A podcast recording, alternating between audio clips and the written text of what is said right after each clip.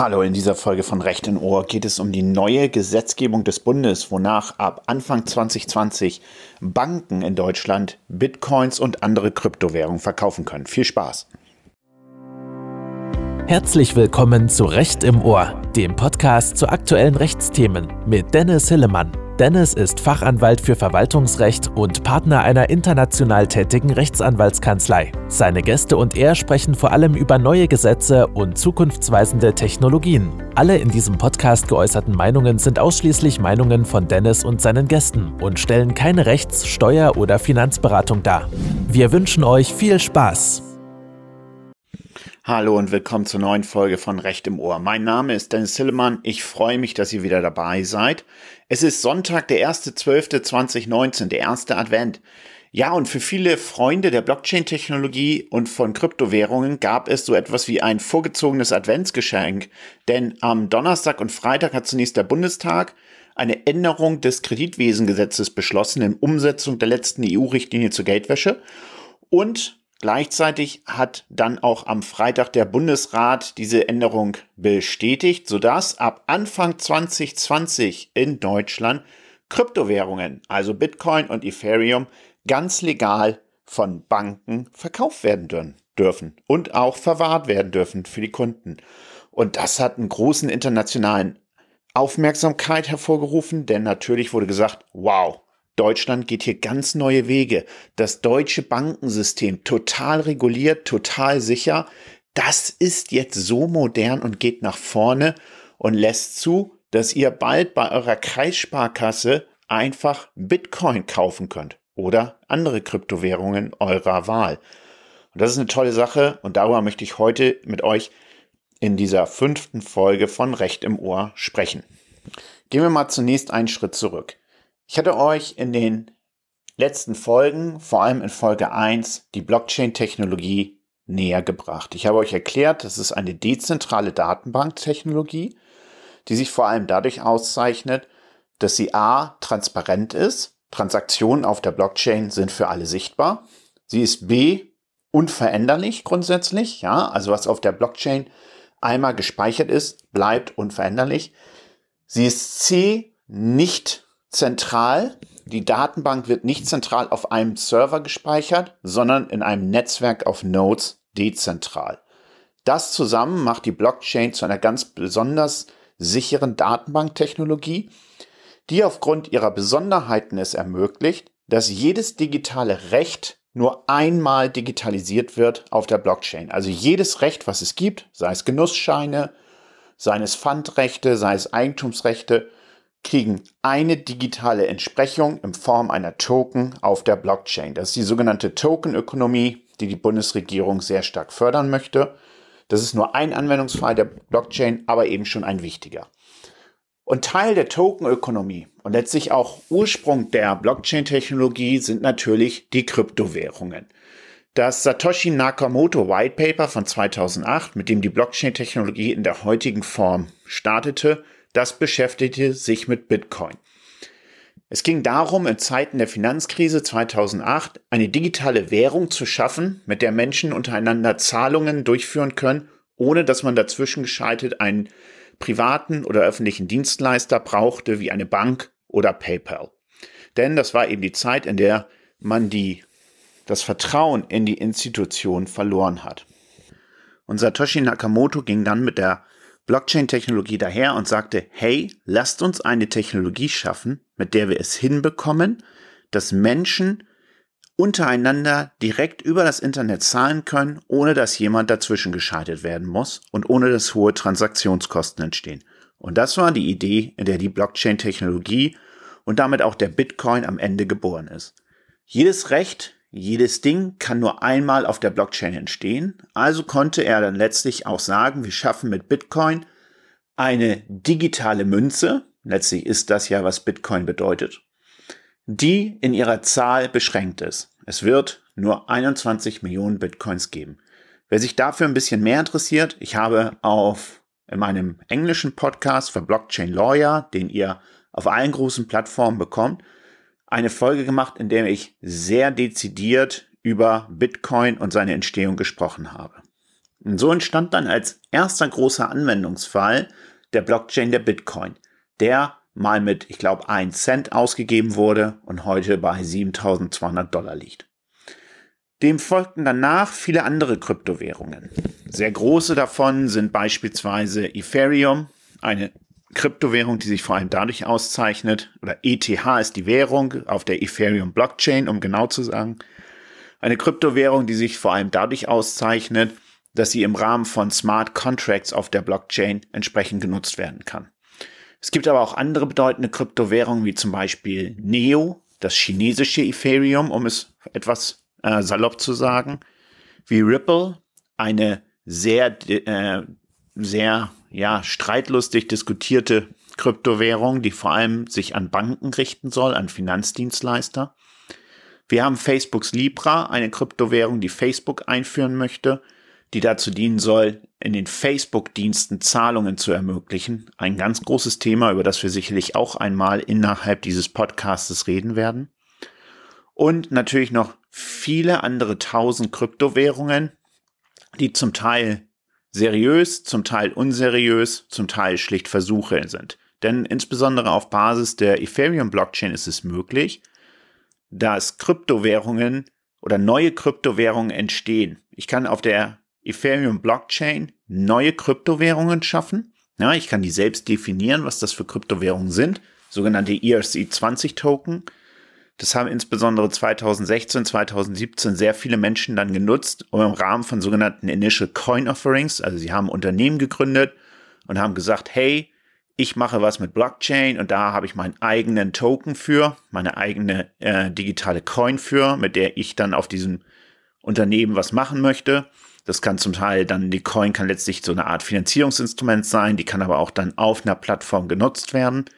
Und ich verkaufe die am Anfang, um mein Unternehmen zu finanzieren und ihr könnt da alle rein investieren und wir alle hoffen, dass diese Coin im Wert wahnsinnig steigen wird.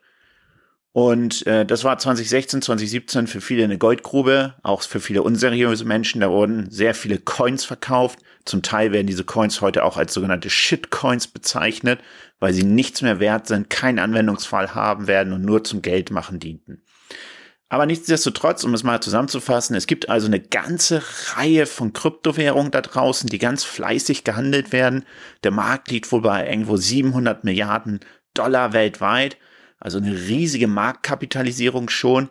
Es gibt Prognosen, wonach Bitcoin mal einen Wert von 100.000 Dollar, 500.000 Dollar, vielleicht sogar eine Million haben wird und andere Kryptowährungen, die in der Regel im Wert gegen Bitcoin gemessen werden, dann auch erhebliche Werte haben. Deswegen gibt es da viel Spekulation. Ich sag mal gleich was zur Volatilität. Aber das ist erstmal der Hintergrund, dass es also Kryptowährungen gibt und die tatsächlich auch schon in der Praxis, zumindest für so Trader, für Goldgräber, für Menschen, die aber auch mal ihr Geld verspielen wollen, eine große Rolle spielen. Das ist also mal zum Hintergrund von Kryptowährung ein Anwendungsfall, vielleicht auch derzeit der bekannteste der Blockchain-Technologie. Kryptowährungen haben in der Regel keinen realen Welt. Wert. Es steckt dort also kein realer Gegenwert hinter. Der Wert, den Bitcoin heute hat, das ist der Wert, der dem Markt Bitcoin zumisst. Dieser Wert kann auch von einem Tag auf den anderen wieder runtergehen. Kryptowährungen sind in der Hinsicht auch nicht reguliert, sie unterliegen nicht der Börsenaufsicht oder ähnliches. Das heißt, es ist ein Geschäft, in dem es sehr viele Spekulationen gibt, in dem es aber auch sehr viel Missbrauch gibt, in dem einzelne Marktplayer es möglich haben, Bitcoin oder Kryptowährungen zu manipulieren. Scherzhaft wird gesagt auch, deine Kryptowährung ist erst dann etwas wert, also deine eigene Kryptowährung, die du rausgebracht hast, wenn Leute anfangen, ihren Wert zu manipulieren. Dann wirst du was Besonderes. Deswegen kann es zu erheblichen Kursschwankungen kommen. Die Werte können, anders als bei Aktien, außer wenn es dort natürlich große Skandale gibt, aber die Werte können binnen eines Tages schwanken zwischen 10, 20, zum Teil 30 Prozent, sowohl nach unten wie nach oben. Es kann auch sein, dass innerhalb kürzester Zeit Werte extrem wachsen. Beispielsweise war es so, dass Bitcoin Ende 2017 um fast 10.000 Dollar innerhalb von 30 Tagen gestiegen ist. Heute dann ja eben aber auch auf 20.000 Dollar heute aber eben wieder runter ist auf 7200 Dollar. Noch extremeres Beispiel vielleicht die Kryptowährung Ripple, die Ende 2017 auf einmal einen wahnsinnigen Medienhype auch erfuhr. Anfang 2017 bis weit in 2017 rein war ein Ripple 20 US-Cent wert. Dann Anfang 2018 3,30 Dollar. Eine Steigerung eben von fast 1500 Prozent. Wahnsinn. Heute ist der Ripple dagegen vielleicht wieder bei 21, 22 Cent. Das heißt also, dieser Riesenwert ging auch wieder runter. Das liegt eben daran, dass es ein Markt ist mit extrem hoher Volatilität, mit vielen Spekulanten dabei und mit Massenmanipulation. Es gibt natürlich im Internet viele Gurus, viele Kryptowährung Spezialisten auf Twitter, die euch dazu sagen wollen, dass sie euch genau sagen können, wie sich der Kurs entwickelt. Ich habe mich jetzt lang damit beschäftigt. Ich bin sicherlich fahr davon, ein Experte zu sein. Aber aus meiner Sicht kann euch keiner sagen, wie der Kurs sich wirklich entwickelt. Es ist ein hochmanipulativer Markt, der eher einem Glücksspiel dient, ähnelt, als dass er einer sicheren Entwicklung dient. Natürlich gibt es manche Punkte, wo man eine gewisse Prognose sagen kann, aber andere auch wieder, wo es völlig offen ist, was passiert. Viele dachten zum Beispiel in diesem Jahr, dass wir in einem sogenannten neuen Bullmarkt sind, in dem also sozusagen die Preise nur nach oben gehen können. Und das sah auch zunächst so aus, weil Bitcoin Anfang 2019 bei 3000, 3300 Dollar stand, dann zeitweise eben hoch bis auf 13.000 Dollar ging, um mich jetzt wieder irgendwo bei 7.200 Dollar zu bewegen. Viele Leute werden euch erzählen, es ist trotzdem der Bullmarkt. Ich weiß es nicht und es ist ja auch keine Finanzberatung hier. Aber ihr seht, es ist etwas hochvolatiles, wo sich der Wert eben binnen Tagen massiv verschieben kann, sowohl nach unten wie nach oben. Das heißt, ihr habt die Möglichkeit, wenn ihr echt Lust habt, hier in diesem Kryptowährungsgeschäft viel Geld zu verzocken. Was immer erzählt wird im Kryptogeschäft ist, das alles würde sich ändern und die Werte würden auch ganz erheblich steigen, wenn institutionelle Investoren, Banken, Stiftungen, Pensionsfonds, die großen Hedgefonds in das Kryptowährungsgeschäft einsteigen würden. Das ist auch ein Narrativ, das ganz häufig so ist. Da steht, also ist natürlich klar, wenn mehr Geld im Markt drin ist, wenn mehr Geld reingepumpt wird als die 700 Milliarden, mit denen wir jetzt ungefähr reden, dann haben wir natürlich ein Wachstum auch von den Werten der Kryptowährungen. Aber ob das alles so kommt, ob die großen Investoren wirklich in diese hochvolatilen Währungen reingehen werden, das weiß ich nicht. Das kann sein, das muss aber nicht entsprechend so sein. Von diesen volatilen Währungen sind sogenannte Stablecoins zu unterscheiden. Stablecoins gibt es auch ganz in unterschiedlicher Ausprägung. Es gibt da Tether, USDT, aber auch Facebooks Libra sollte eine sogenannte Stablecoin sein. Sie sind dadurch gekennzeichnet, dass dem digitalen Wert ein realer Wert gegenübersteht. Etwas vereinfacht gesagt, zum Beispiel USDT, USDT, aber auch Tether funktioniert ähnlich. Sagen wir es mal ganz vereinfacht, für jede digitale Coin gibt es dann auch einen echten US-Dollar. Das soll bewirken, dass diese Stablecoins an einen realen Wert gekoppelt sind und dementsprechend sozusagen nicht so stark volatil sind. Facebook wollte es für Libra eben etwa dadurch machen, dass sie reale Währungen aufkaufen, aber auch Staatsanleihen. Dinge also, die sehr wertbeständig sind und dadurch den Wert des Libras im Verhältnis zum US-Dollar sichern würden. Aber ob Facebooks Libra kommt, ist eine andere Frage, wenn ihr euch dafür interessiert. Auch dazu habe ich in meinem englischen Podcast The Blockchain Lawyer eine eigene Folge gemacht, die sich ausschließlich nur mit Libra beschäftigt. So, jetzt aber mal zurück zum eigentlichen Thema. Das eigentliche Thema, das ist natürlich das, was hat sich denn jetzt in Deutschland getan? Was hat sich da geändert im Hinblick auf Kryptowährung? Bislang war es natürlich auch in Deutschland möglich, Kryptowährungen zu kaufen und zu verkaufen. Das konnte man einerseits natürlich über die ganz klassischen ausländischen Anbieter, natürlich über die großen Exchanges wie Kraken, Binance, ähm, die es dort etwa gibt, oder aber auch dann so für Anbieter, die sich eher an die Masse wendeten, wie eToro oder Plus 500. Aber was das deutsche Recht eben vorsah, war insbesondere ein Trennungsgebot. Das heißt, verkaufe ich Kryptowährungen, kann ich nicht gleichzeitig auch mit Aktien oder Krediten handeln. Und jetzt war es an der Zeit, jetzt war die Verpflichtung der Bundesregierung und des Bundestages und Deutschlands eben da, dass ähm, die letzte Geldwäscherichtlinie der äh, Europäischen Union umzusetzen. In diesem, äh, in diesem Zusammenhang wurde jetzt der große Kryptowurf gemacht. Und zwar wurde das Kreditwesengesetz geändert. Und in das Kreditwesengesetz wurde als neue Tätigkeitsform gleich am Anfang in Paragraph 1 Absatz 1a das sogenannte Kryptoverwahrgeschäft aufgenommen. Das wird wie folgt definiert. Das ist die Verwahrung, die Verwaltung und die Sicherung von Kryptowerten oder privaten kryptografischen Schlüsseln, die dazu dienen, Kryptowerte zu halten, zu speichern oder zu übertragen. Und zwar für andere. Das ist das Kryptoverwahrgeschäft, was jetzt eine neue Definition erhalten hat. Und ganz spannend, und das ist eben der große Fortschritt, im Kreditwesengesetz wurde jetzt auch in Paragraph 1, dort in Absatz 11, eine Definition der, von sogenannten Kryptowerten aufgenommen. Und das finde ich echt sensationell, diese Definition. Kryptowerte im Sinne des Gesetzes sind digitale Dien äh, Darstellung eines Wertes, der von keiner Zentralbank oder öffentlichen Stelle emittiert wurde oder garantiert wird und nicht den gesetzlichen Status einer Währung oder von Geld besitzt, aber von natürlichen oder juristischen Personen aufgrund einer Vereinbarung oder tatsächlichen Übung als Tausch- oder Zahlungsmittel akzeptiert wird oder Anlagezwecken dient und der auf elektronischen Wege übertragen, gespeichert und gehandelt werden kann. Keine Kryptowerte in diesem Sinne des Gesetzes sind E-Geld oder ein monetärer Wert, der den Anforderungen nicht entspricht. Also das, was daran definiert wird, das ist genau eigentlich das, was Bitcoin macht. Es ist etwas, was nicht Geld im Sinne des Gesetzes ist. Geld im Sinne des Gesetzes ist natürlich der Euro und zwar in der Regel erstmal der Bargeld-Euro. Es ist etwas, was von keiner Zentralbank imitiert wurde. Ja, Bitcoin stammt ja nicht von der Zentralbank und auch nicht von einer anderen öffentlichen Stelle, sondern wurde letztlich von natürlichen Personen, vielleicht juristischen Personen, imitiert, geschaffen, Satoshi Nakamoto mit seinem White Paper und dem anschließenden Projekt. Und es hat auch sozusagen nicht den gesetzlichen Status von Geld. Es ist also nicht, wenn ihr jetzt einen Kaufvertrag abschließt, habt ihr einen Anspruch darauf, dass ihr mit Bitcoin zahlt. Ihr habt auch keinen Anspruch darauf, dass ihr jetzt mit entsprechend an äh, eure Steuern etwa mit Bitcoin zahlt. Dass ihr eure Gebühren gegenüber dem Staat mit Bitcoin oder anderen Kryptowährungen. Habt ihr keinen Anspruch drauf, auch nicht nach dieser Rechtsänderung.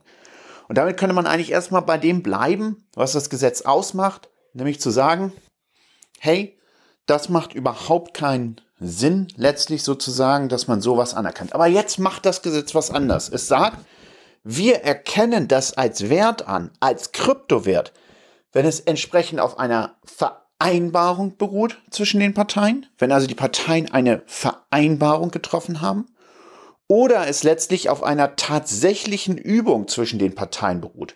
Wenn es also tatsächlich den Wert von Geld oder aber einen sonstigen Wert entsprechend hat, ja, also etwa dazu dient, dann entsprechend dann zu Anlagezwecken genutzt zu werden, dann erkennen wir das in Zukunft als Kryptowert entsprechend an. Und das ist natürlich eine große Veränderung. Es ist übrigens ganz lustig. Ähm, Im Dezember wird jetzt ein Beitrag von mir in der Computer und Recht veröffentlicht. Daher habe ich die Frage gestellt, ob Bitcoin und andere Kryptowährungen Eigentum im Sinne von Artikel 14 Grundgesetz sind dass die Frage stellt sich vor allem, weil der Gesetzgeber das nie definiert hatte wirklich. Tja, und der ähm, Aufsatz war natürlich länger unterwegs und konnte nicht diese neueste Änderung mehr einarbeiten. Ähm, kam natürlich trotzdem schon zu dem Ergebnis, dass Kryptowährungen und andere digitale Werte auf der Blockchain auch Eigentum im Sinne von Artikel 14 Grundgesetz sind, hat das also hergeleitet. Jetzt hat der einfach, einfache Gesetzgeber sozusagen sogar eine Norm dafür geschaffen, womit letztlich meine These, die ich dort in der Computer und Recht vertrete, die jetzt erst veröffentlicht wird, ja, letztlich total bestätigt wird. Also von daher war ich mit meinem Aufsatz etwas der Zeit voraus. Jetzt bin ich vielleicht sogar ein bisschen der Zeit hinterher, weil der Aufsatz nicht mehr ganz aktuell ist. Aber hey, so ist das gelieben als Jurist. Und immerhin, der Beitrag wird natürlich trotzdem veröffentlicht, hat damit aber eben sozusagen letztlich die aktuelle Gesetzeslage nicht mehr ganz mit abgebildet. Aber man kann das natürlich nicht ändern. So etwas passiert natürlich dann vor allem, wenn Aufsätze und Beiträge immer im Peer Review eine gewisse Zeit brauchen. So, und was der Gesetzgeber jetzt innerhalb dieses, dieser Änderung des Kreditwesengesetzes geregelt hat, ist, dass Banken jetzt solche Kryptowerte verkaufen können und auch für ihre Kunden verwahren können.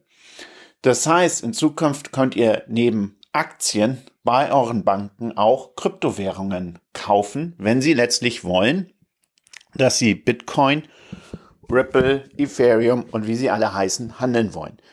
Für die Banken kann das natürlich einerseits ein interessantes Geschäft sein. Wir leben in einer zinsschwachen Zeit.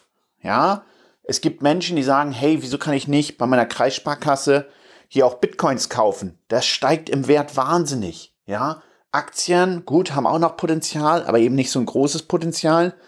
Wenn der Bitcoin hier um 50 Prozent steigt, ich für mein Sparvermögen letztlich kein normales Geld mehr, also kein wirkliches Geld mehr bekomme, weil die Zinsen so niedrig sind.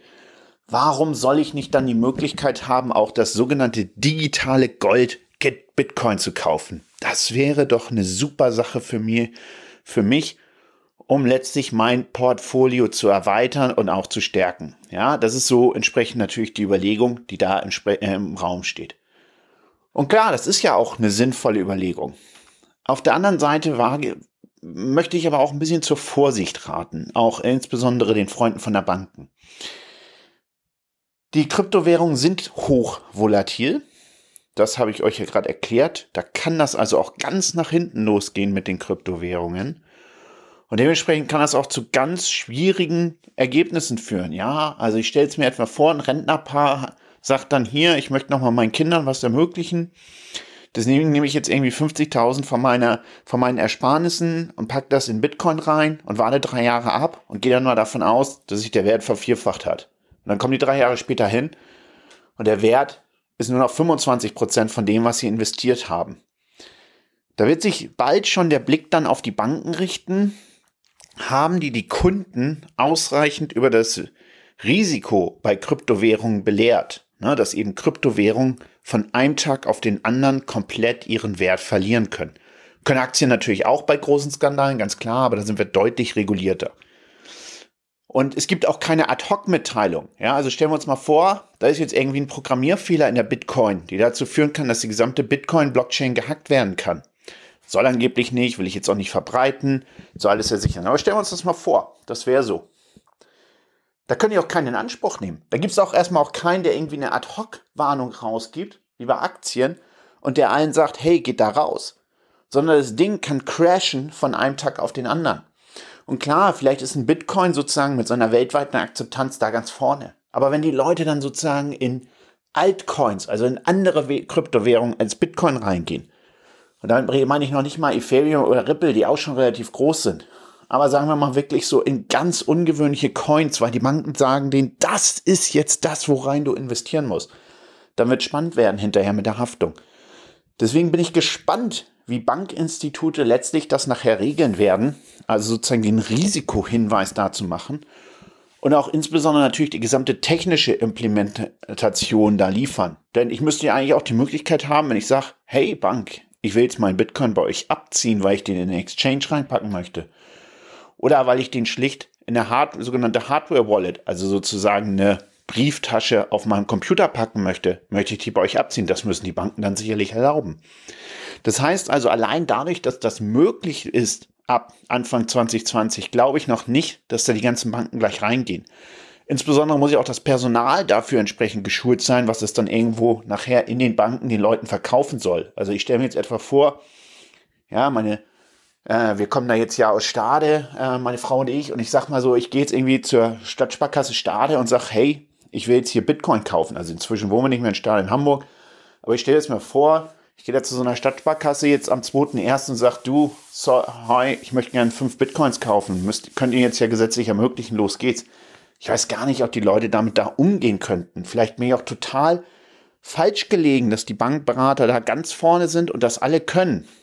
Aber ich wage mal zu vermuten, dass viele Bankberater das noch gar nicht wissen, wie es funktioniert, was da eigentlich hintersteckt, was die Risiken und die Chancen sind. Und allein bis da die Schulungen da sind, die Prospekte, die ganzen elektronischen Systeme, das wird noch dauern. Aber natürlich ist richtig, wir sind damit ein ganzes Stück nach vorne entsprechend gekommen.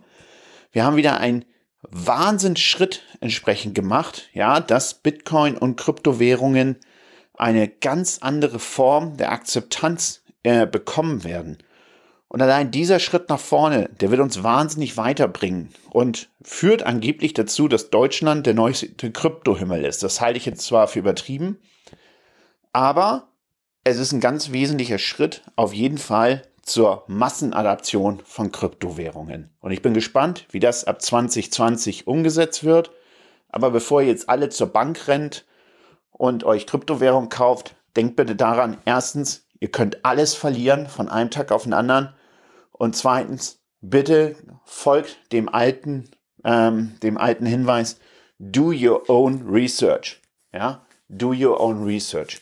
Trotzdem, natürlich ist es jetzt für gesamte Geschäftsmodelle mit Kryptowährungen, aber auch mit Tokens, die andere Werte sichern. Ja, ich hatte euch ja in der Folge 1 und auch in den anderen Folgen erklärt, dass man mit diesen Tokens zum Beispiel auch Gewinnbeteiligungen an Unternehmen verhandeln könnte. Wie es etwa die Firma Stocker hier in Hamburg machen möchte. Also zum Beispiel, ihr habt ein Unternehmen und sagt, hey, zur Finanzierung vom großen Projekt brauche ich Geld und deswegen verkaufe ich 50 Prozent meiner Gewinnsanteile in Token. Das kann ja alles über einzelne Finanzdienstleister funktionieren. Wenn man das jetzt ernst nimmt, was dort im Kreditwesengesetz regelt, dann kann das aber in Zukunft auch über die Banken funktionieren. Und letztlich haben die Banken hier auch eine Chance, an der Tokenökonomie teilzuhaben. Und das ist natürlich dann auch wieder so eine Frage, ob das die ganzen Blockchain-Enthusiasten wollten. Denn eigentlich, eigentlich sollte ja Bitcoin, sollten Kryptowährungen dazu dienen, aus diesem gesamten Bereich die Banken, die Mittelsmänner zu entfernen. Aber jetzt werden die Mittelsmänner diejenigen, die auch mit den Kryptowerten entsprechend handeln können. Ganz spannende Frage. Das wird eine ganz spannende Entwicklung, die da auf uns zukommt. Und ich freue mich darauf und bin gespannt, was alles in 2020 passiert. Ich hoffe, ihr auch und ich hoffe, ihr hattet Spaß mit dieser Folge und seid dann wieder bei der nächsten Folge von Recht im Ohr dabei. Wenn ihr Fragen, Anmerkungen dazu habt, schreibt mir gerne auf Xing, schreibt mir auf LinkedIn. Ich antworte drauf. Ich freue mich auf eure Beteiligung, auch wenn ihr im Interview kommen wollt oder wenn ihr euch einfach mal kritisieren wollt, was da die Bundesregierung macht. Ne? Gerne schreibt mir dazu, lasst uns darüber sprechen. Bis dann, euer Dennis Hillemann.